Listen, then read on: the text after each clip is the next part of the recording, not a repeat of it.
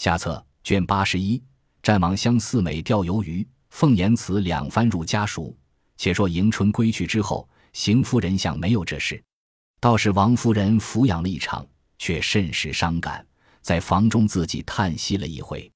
只见宝玉走来请安，看见王夫人脸上似有泪痕，也不敢坐，只在傍边站着。王夫人叫他坐下，宝玉才挨上炕来，就在王夫人身旁坐了。王夫人见他呆呆的瞅着，似有欲言不言的光景，便道：“你又为什么这样呆呆的？”宝玉道：“并不为什么，只是昨儿听见二姐姐这种光景，我实在替她受不得，虽不敢告诉老太太，却这两夜只是睡不着。我想咱们这样人家的姑娘，那里受的这样的委屈？况且二姐姐是个最懦弱的人，向来不会和人拌嘴。”偏偏的遇见这样没人心的东西，竟一点不知道女人的苦处。说着，几乎滴下泪来。王夫人道：“这也是没法的事。俗语说的，嫁出去的女孩泼出去的水，叫我能怎么样呢？”宝玉道：“我昨夜里倒想了一个主意，咱们索性回明了老太太，把二姐姐接回来，还叫她紫灵洲住着，仍旧我们姐妹弟兄们一块吃。”一块玩，省得受孙家那混账行子的气。等他来接，咱们硬不叫他去，由他接一百回，咱们留一百回。只说是老太太的主意，这个岂不好呢？王夫人听了，又好笑又好恼，说道：“你又发了呆气了，混说的是什么？大凡做了女孩，终究是要出门子的，嫁到人家去，娘家那里顾的，也只好看她自己的命运。”碰得好就好，碰得不好也就没法儿你难道没听见人说“嫁鸡随鸡，嫁狗随狗”？那里个个都像你大姐姐做娘娘呢？况且你二姐姐是新媳妇，孙姑爷也还是年轻的人，个人有个人的脾气，新来乍到，自然要有些扭别的。过几年，大家摸着脾气儿，生儿长女以后，那就好了。你断断不许在老太太跟前说起半个字。我知道了。是不依你的，快去干你的去吧，不要在这里混说。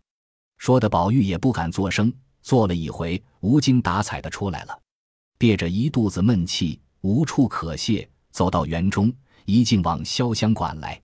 刚进了门，便放声大哭起来。黛玉正在梳洗才毕，见宝玉这个光景，倒吓了一跳，问是怎么了，和谁怄了气了？连问几声。宝玉低着头伏在桌子上，呜呜咽咽，哭得说不出话来。黛玉便在椅子上怔怔地瞅着他，一会子问道：“到底是别人和你怄了气了，还是我得罪了你呢？”宝玉摇手道：“都不是，都不是。”黛玉道：“那么着，为什么这么伤起心来？”宝玉道：“我只想着咱们大家越早些死的越好，活着真真没有趣儿。”黛玉听了这话，更觉惊讶。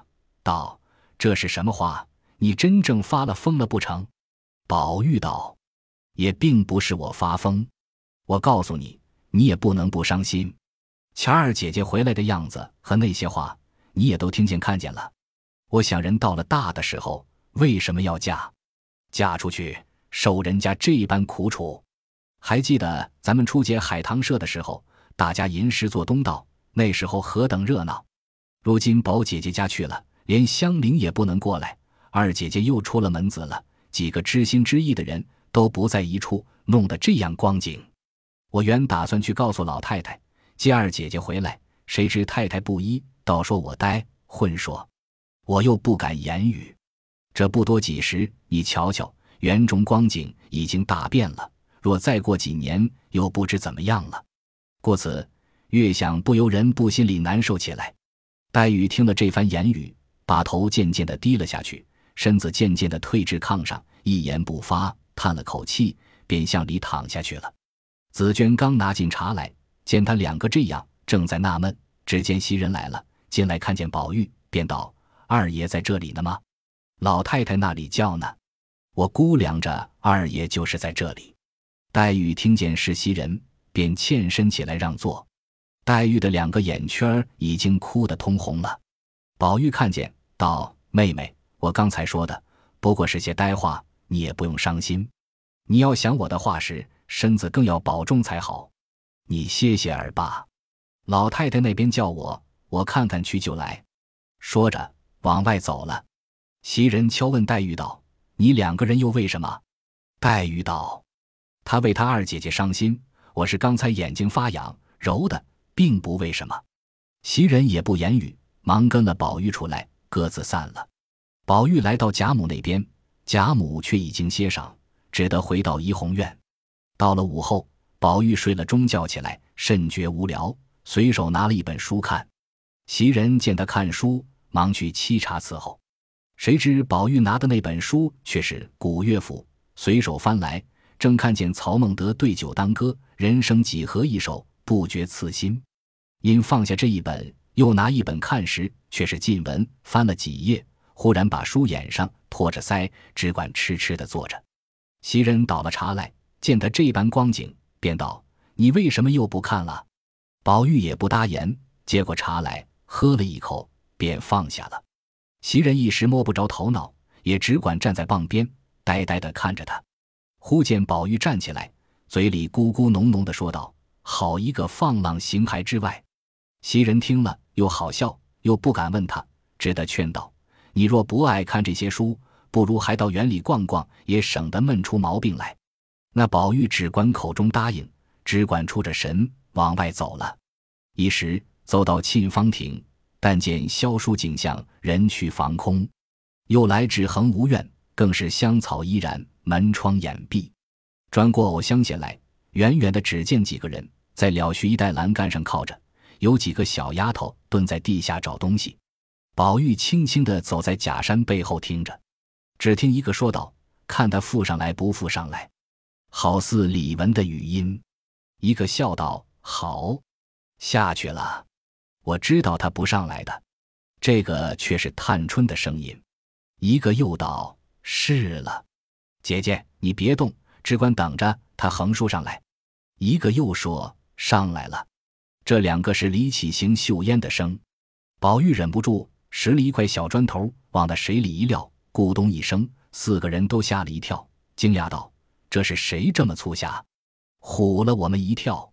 宝玉笑着从山子后直跳出来。笑道：“你们好乐呀，怎么不叫我一声？”探春道：“我就知道，再不是别人，必是二哥哥这样淘气。没什么说的，你好好的陪我们的鱼吧。刚才一个鱼上来，干干的要钓着，叫你胡跑了。”宝玉笑道：“你们在这里玩，竟不找我，我还要罚你们呢。”大家笑了一回。宝玉道：“咱们大家今儿钓鱼，战战谁的运气好，看谁钓得着。”就是他今年的运气好，钓不着；就是他今年运气不好，咱们谁先钓？探春便让李文，李文不肯。探春笑道：“这样就是我先钓。”回头向宝玉说道：“二哥哥，你再赶走了我的鱼，我可不依了。”宝玉道：“头里原是我要唬你们玩，这会子你只管钓罢。”探春把丝绳抛下，没十来句话的功夫，就有一个杨叶串儿。吞着钩子，把漂坠下去。探春把竿一挑，往地下一撩，却是活蹦的。世叔在满地上乱抓，两手捧着，搁在小瓷坛内，清水养着。探春把钓竿递与李文，李文也把钓竿垂下，但角色一动，忙挑起来，却是个空钩子。又垂下去半晌，钩丝一动，又挑起来，还是空钩子。李文把那钩子拿上来一瞧。原来往里勾了，李文笑道：“怪不得钓不着。”忙叫素云把钩子敲好了，换上新虫子，上边贴好了尾片儿。垂下去一会儿，见尾片直伸下去，急忙提起来，倒是一个二寸长的鲫瓜。李文笑着道：“宝哥哥钓罢。”宝玉道：“所幸三妹妹和邢妹妹钓了，我再钓。”秀烟却不答言。只见李启道：“宝哥哥先钓罢。”说着，水面上起了一个泡。探春道：“不必近着让了，你看那鱼都在三妹妹那边呢，还是三妹妹快着钓吧。”李喜笑着接了钓竿，果然沉下去就钓了一个。然后秀烟也钓着了一个，遂将杆子仍旧递给探春，探春才递与宝玉。宝玉道：“我是要做姜太公的。”便走下石矶，坐在池边钓起来。岂知那水里的鱼看见人影，都躲到别处去了。宝玉抡着钓竿，等了半天，那钓丝动也不动。刚有一个鱼儿在水边吐沫，宝玉把杆子一晃，又胡走了。急得宝玉道：“我最是个性儿急的人，他偏性儿慢，这可怎么样呢？”好鱼儿，快来吧！你也成全成全我呢。说的四人都笑了。一言未了，只见钓丝微微一动，宝玉喜得满怀，用力往上一兜，把钓竿往石上一碰，折作两段，丝也震断了，钩子也不知往哪里去了。众人越发笑起来。探春道：“再没见像你这样鲁人。”正说着，只见麝月慌慌张张的跑来说：“二爷，老太太醒了，叫你快去呢。”五个人都唬了一跳。探春便问麝月道。老太太叫二爷什么事？麝月道：“我也不知道，就只听见说是什么闹破了，叫宝玉来问，还要叫琏二奶奶一块查问呢。”吓得宝玉发了一回呆，说道：“不知又是那个丫头遭了瘟了。”探春道：“不知什么事，二哥哥你快去，有什么信儿，先叫麝月来告诉我们一声。”说着，便同李文、李启、秀烟走了。宝玉走到贾母房中，只见王夫人陪着贾母摸牌。宝玉看见无事，才把心放下了一半。贾母见他进来，便问道：“你前年那一次大病的时候，后来亏了一个疯和尚和各瘸道士治好了的，那惠子病里，你觉得是怎么样？”宝玉想了一回，道：“我记得得病的时候，好好的站着，倒像背地里有人把我拦头一棍，疼得眼睛前头漆黑。”看见满屋子里都是些青面獠牙、拿刀举棒的恶鬼，躺在炕上，觉着脑袋上加了几个脑箍似的，以后便疼的人什么不知道了。到好的时候，又记得堂屋里一片金光，直照到我房里来，那些鬼都跑着躲避，便不见了。我的头也不疼了，心上也就清楚了。贾母告诉王夫人道：“这个样也就差不多了。”说着，凤姐也进来了。见了贾母，又回身见过了王夫人，说道：“老祖宗要问我什么？”贾母道：“你前年害了邪病，你还记得怎么样？”凤姐笑道：“我也全不记得，但觉自己身子不由自主，倒像有些鬼怪，拉拉扯扯，要我杀人才好。有什么拿什么，见什么杀什么，自己原觉很乏，只是不能住手。”贾母道：“好的时候还记得吗？”凤姐道。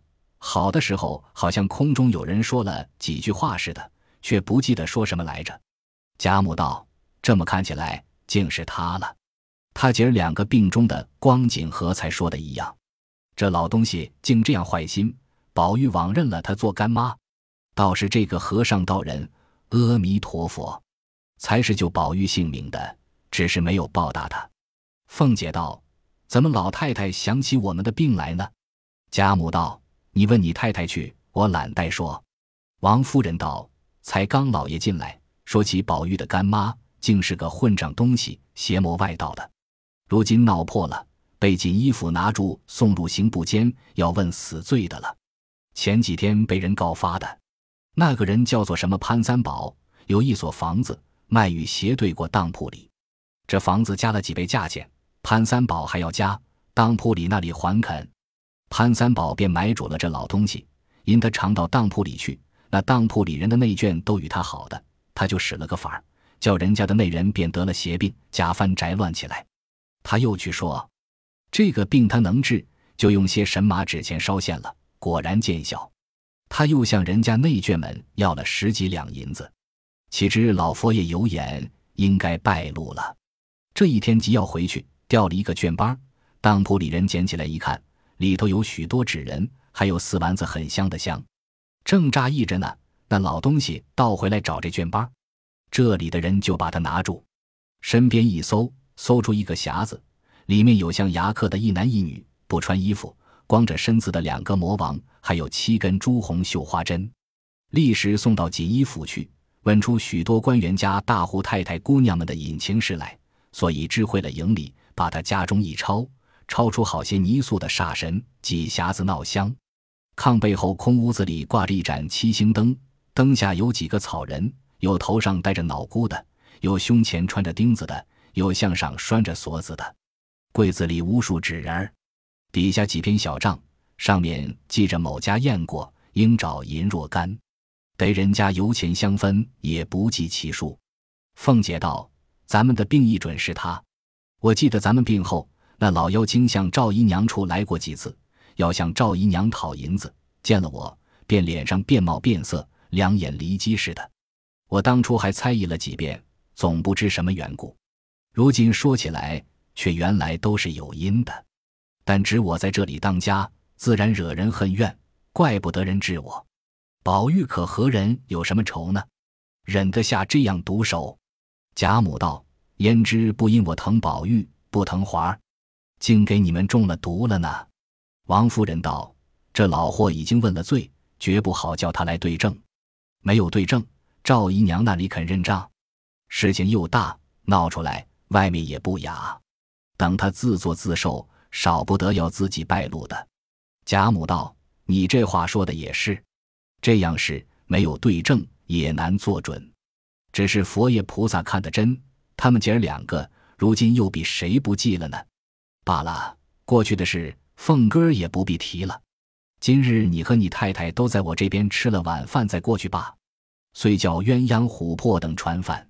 凤姐赶忙笑道。”怎么老祖宗倒操起心来？王夫人也笑了。只见外头几个媳妇伺候，凤姐连忙告诉小丫头子传饭，我和太太都跟着老太太吃。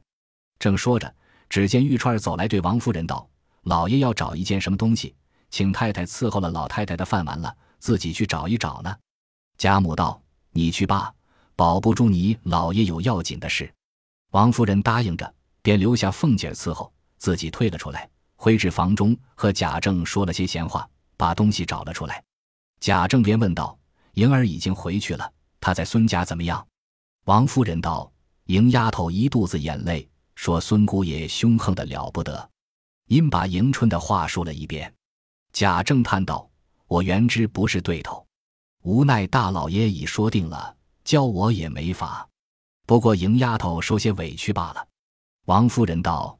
这还是新媳妇，只指望他以后好了好。说着，嗤的一笑。贾政道：“笑什么？”王夫人道：“我笑宝玉今儿早起，特特的到这屋里来说的都是些孩子话。”贾政道：“他说什么？”王夫人把宝玉的言语笑说了一遍。贾政也忍不住的笑，因又说道：“你提宝玉，我正想起一件事来。这小孩子天天放在园里。”也不是事，生女儿不得计，还是别人家的人；生儿若不计事，关系非浅。前日倒有人和我提起一位先生来，学问人品都是极好的，也是南边人。但我想南边先生性情最是和平，咱们城里的孩子个个替天弄井，鬼聪明倒是有的，可以搪塞就搪塞过去了，胆子又大。先生再要不肯给没脸，一日哄歌似的，莫得白耽误了。所以老辈子不肯请外头的先生，只在本家择出有年纪、再有点学问的，请来长家属。如今如大太爷虽学问也只中平，但还弹压得住这些小孩子们，不至以蛮憨了事。我想宝玉闲着总不好，不如仍旧叫他家塾中读书去罢了。王夫人道：“老爷说的很是。自从老爷外任去了，他又长病，竟耽搁了好几年。”如今且在家学里温习温习也是好的。贾政点头，又说些闲话，不提。且说宝玉次日起来，梳洗已毕，早有小厮们传进话来说：“老爷叫二爷说话。”宝玉忙整理了衣服，来至贾政书房中，请了安，站着。贾政道：“你近来做些什么功课？虽有几篇字，也算不得什么。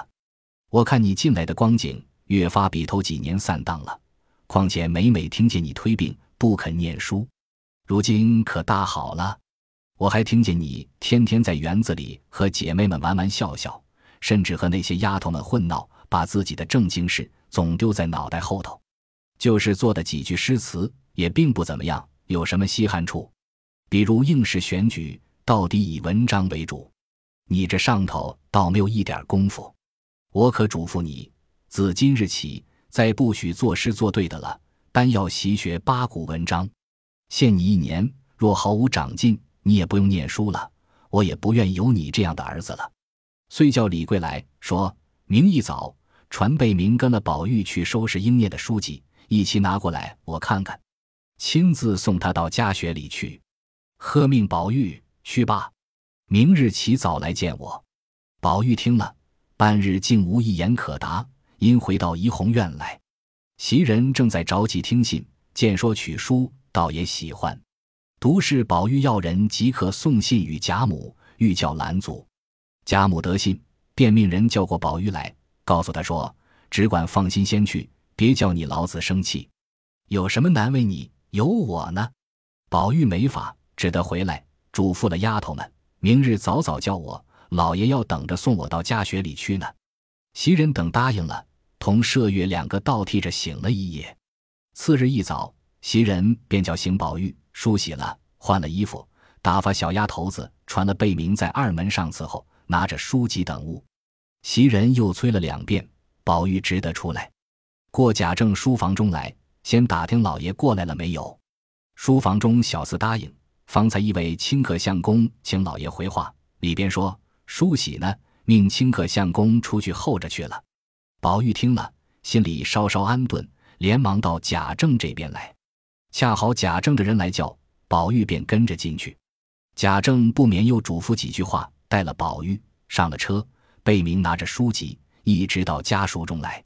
早有人先抢一步，回黛如说：“老爷来了。”黛如站起身来，贾政早已走入，向黛如请了安。黛如拉着手问了好，又问：“老太太近日安吗？”宝玉过来也请了安。贾政站着，请黛如坐了，然后坐下。贾政道：“我今日自己送他来，因要求托一番。这孩子年纪也不小了，到底要学个成人的举业，才是终身立身成名之事。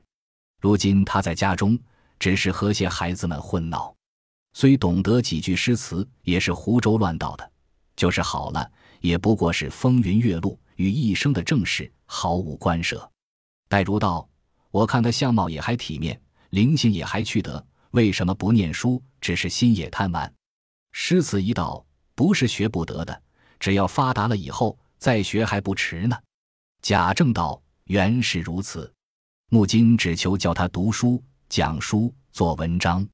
倘或不听教训，还求太爷认真的管教管教他，才不至有名无实的，白耽误了他的一世。”说毕，站起来又做了一个揖，然后说了些闲话，才辞了出去。黛如送至门首，说：“老太太前替我问好，请安吧。”贾政答应着，自己上车去了。黛如回身进来，看见宝玉在西南角靠窗户摆着一张花梨小桌，右边堆下两套旧书，薄薄的一本文章，叫贝明将纸墨笔砚都搁在抽屉里藏着。黛如道：“宝玉，我听见说你前儿有病，如今可大好了？”宝玉站起来道：“大好了。”黛如道：“如今论起来，你可也该用功了。你父亲望你成人，恳切的很。你且把从前念过的书打头理一遍，每日早起理书，饭后写字，晌午讲书，念几遍文章就是了。”宝玉答应了个是，回身坐下时，不免四面一看，见西市金融被不见了几个，又添了几个小学生，都是些粗俗异常的。忽然想起秦钟来。如今没有一个做的伴、说句知心话的，心上凄然不乐，却不敢作声，只是闷着看书。黛如告诉宝玉道：“今日头一天，早些放你家去吧。